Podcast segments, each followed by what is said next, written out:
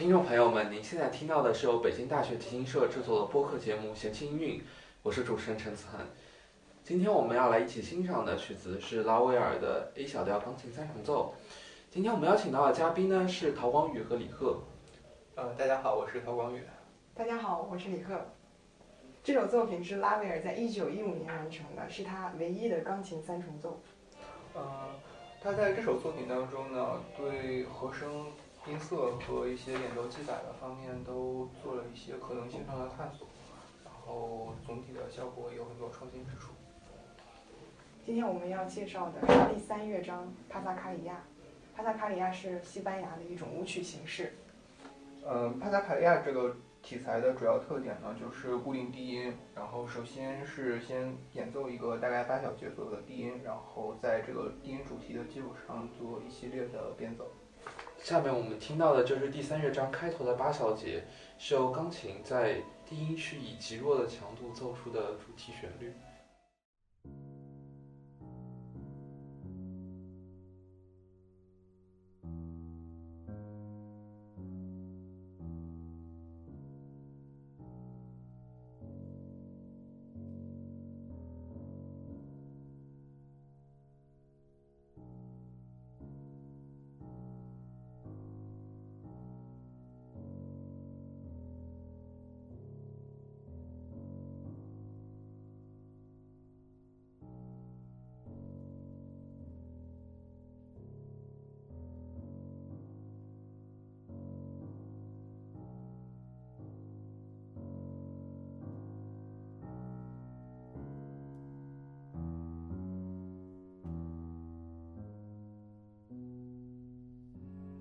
这一段虽然旋律上很简单，但是弹起来其实还是比较难的。它要保持在一个比较弱的强度上，然后，呃，一直保持一个很均匀的强度，然后还不能有一些炸出来的音。之后就是由大体在上方一个八度，模仿先前钢琴的旋律。同样的旋律，由于是因为是弦乐在演奏，就内部增加了一些流动性。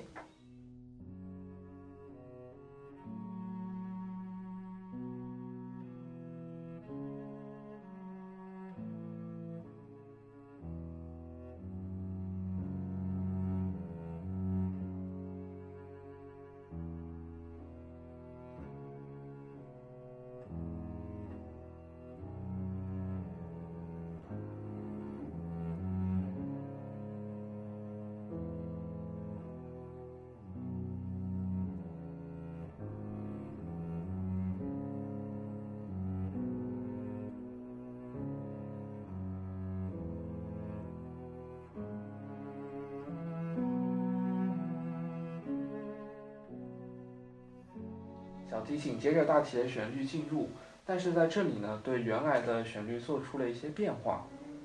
嗯，呃，比较有趣的一件事情是，作曲家指定要让小提在琴弦上进行演奏。呃，我觉得在琴弦上演奏呢，让这句旋律增加了一些沧桑的感觉。而且在这上演奏就和大提的那个音色就哦，对对对连接的比较对。连接的很紧。对，因为 G 弦本身的音色更加厚重一些，然后有一些那种比较沙哑的感觉。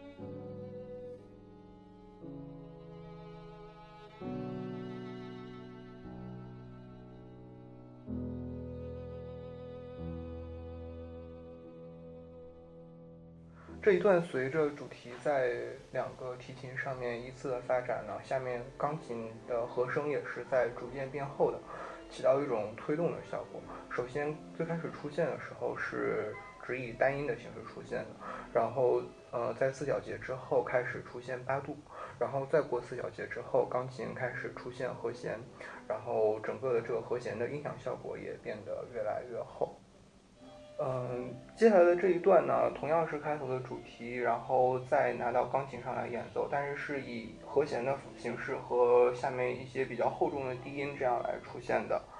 然后这一段相同的东西被重复了两遍，然后前后两个的力度分别是 P P 和 P。然后其实，在钢琴上音色是需要做出不一样的效果来的。呃，具体来说呢，前面这四小节其实是加了一个弱音踏板的，然后后面四小节把这个录音踏板放掉，它有一种音色一下子亮出来的这样的一个这样的效果。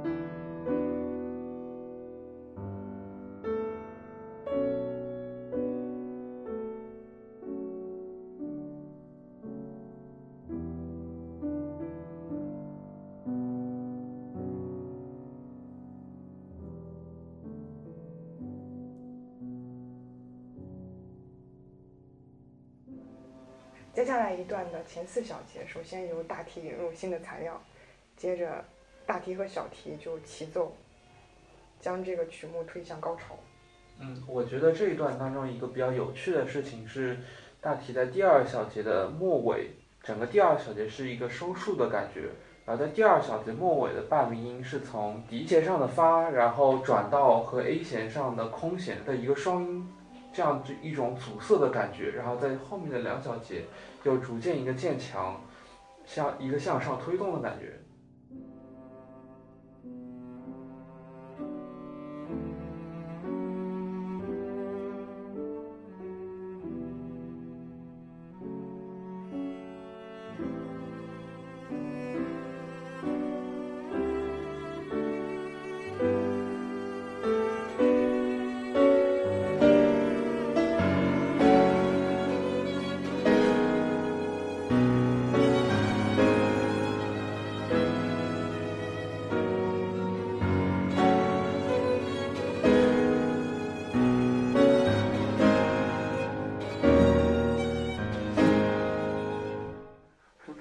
其实感觉算是一个小的高潮点。其实感觉这个曲子就可以分成三部分，然后从三这一块开始，就算是中间的中间的那一段。嗯，因为因为它前面前面三三块是钢琴、大提、小提依次呈现一遍主题，嗯，然后从三开始开始有新的元素进来，嗯，然后形式也变得更加丰富一些，然后有一些高潮点在。对，就就算算作是一个小高潮，然后从第五段开始就是整个又从一个很弱的，然后又重新推动。对，再从往上开始推。嗯，哎，所以桃子这边是整个是下行的，哎，还注意到。对，就是它虽然，对它虽然这儿写了渐强，但是它其实是下行在走的。而且这一直有一个这个东西。咚咚，对，它整个低音也是在往下走的。其实我感觉这这段的逻辑是这样的，因为因为它整个从整个这个曲子就是一个先嗯整体打开，然后再收回来的一个过程。然后这一段正好是处在一个要打开到最大的那个时候，然后这个时候提琴在往上走，然后钢琴往下走，然后这样就拓展到一个很宽的一个范围。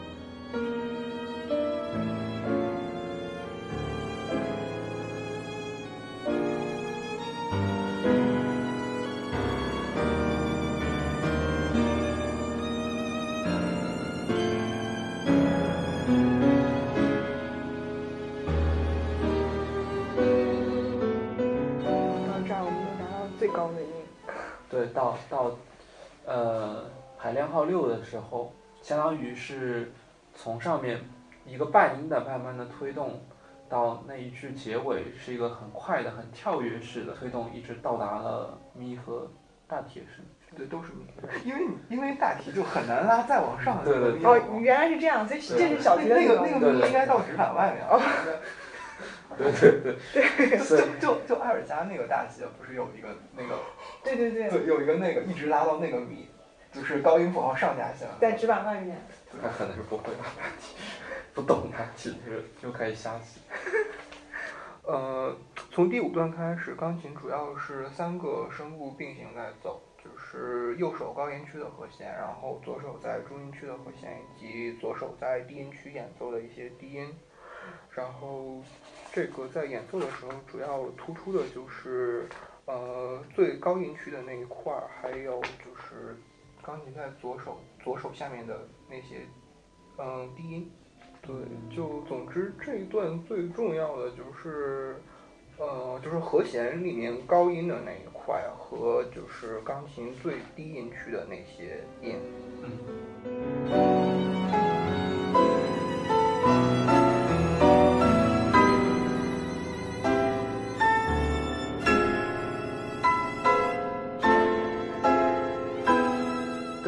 后是到达最高潮之后，是钢琴和小提、大提分别交错的一个对话的部分。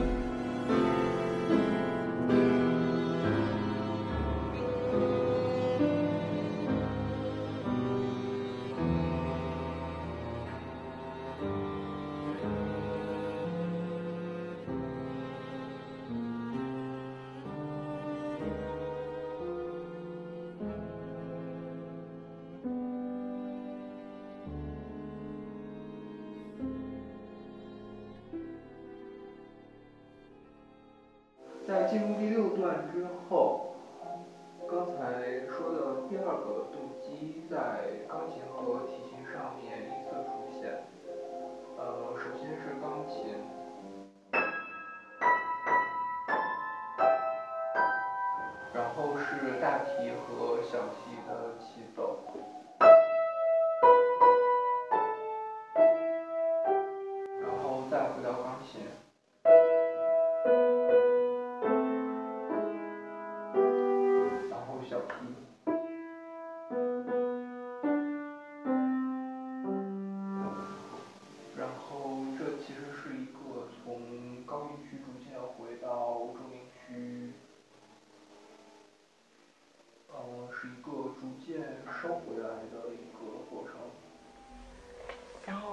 接下来就往回收了。对，就是从第六段开始，就是，呃，从第六段开始，它开始的那一块儿就是最高点，然后其实从这个最高点开始是在逐渐往回收的。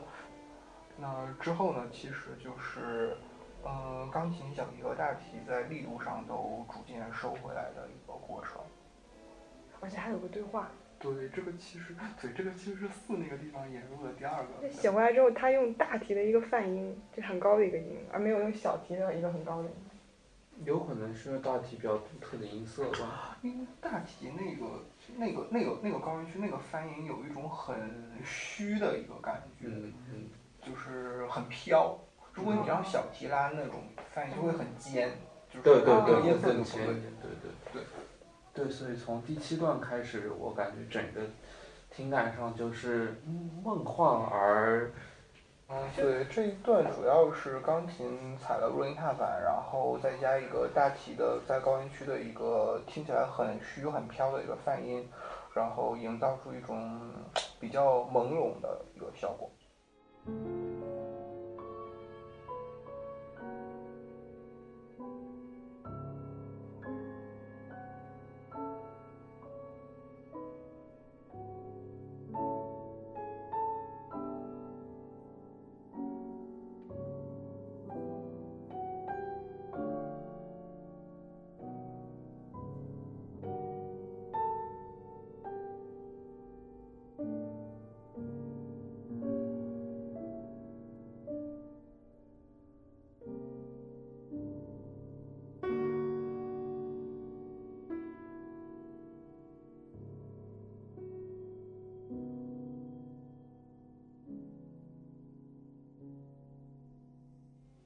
这几段。对对对，最后就是这的时候，你收你收完的时候，我们出的时候，你这里还挺特别的。对，因为因为这一段其实也是钢琴的那个原先比较打开的一个音域范围在往回收，嗯就是有一种一个大的东西在逐渐消失，然后最后回到一个很小的点上的这样的对感觉。对，然后接着这个就是第八段，小提和大提都带上弱音器之后的一段，嗯，类似于对话性质的部分。啊，在第八段，拉威尔仍然要求小提在后半部分用局弦来演奏，这也是和开头的，嗯，感觉是一样，是是继续回顾到了那种沧桑的厚重的感觉上。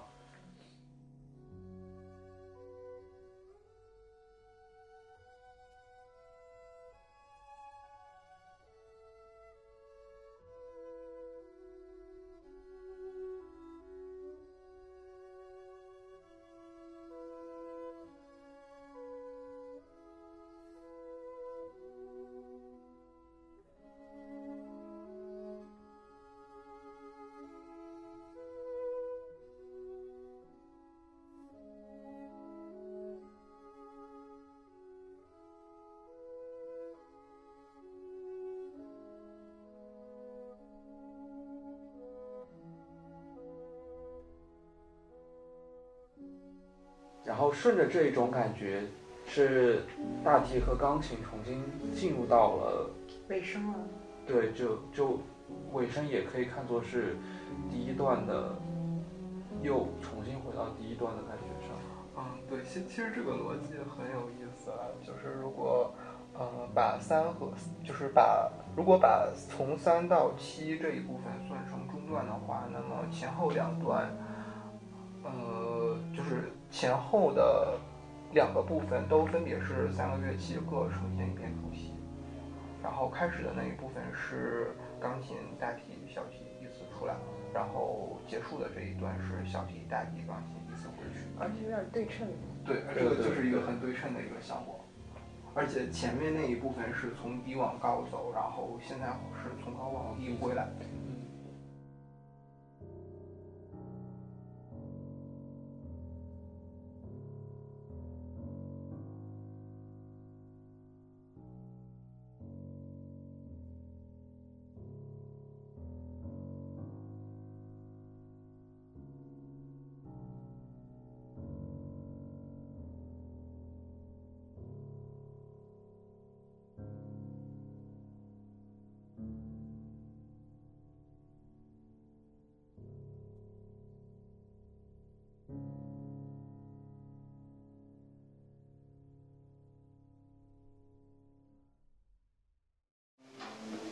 钢琴在最后结束之前出现了一次阻碍终止，就是在这里。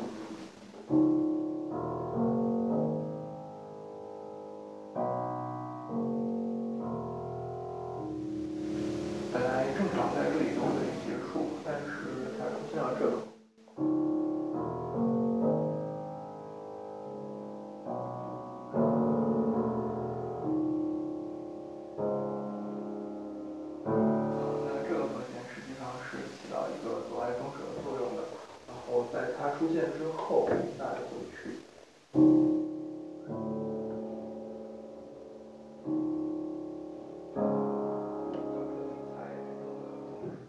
那就让我们接下来再次完整的欣赏一遍这第三乐章。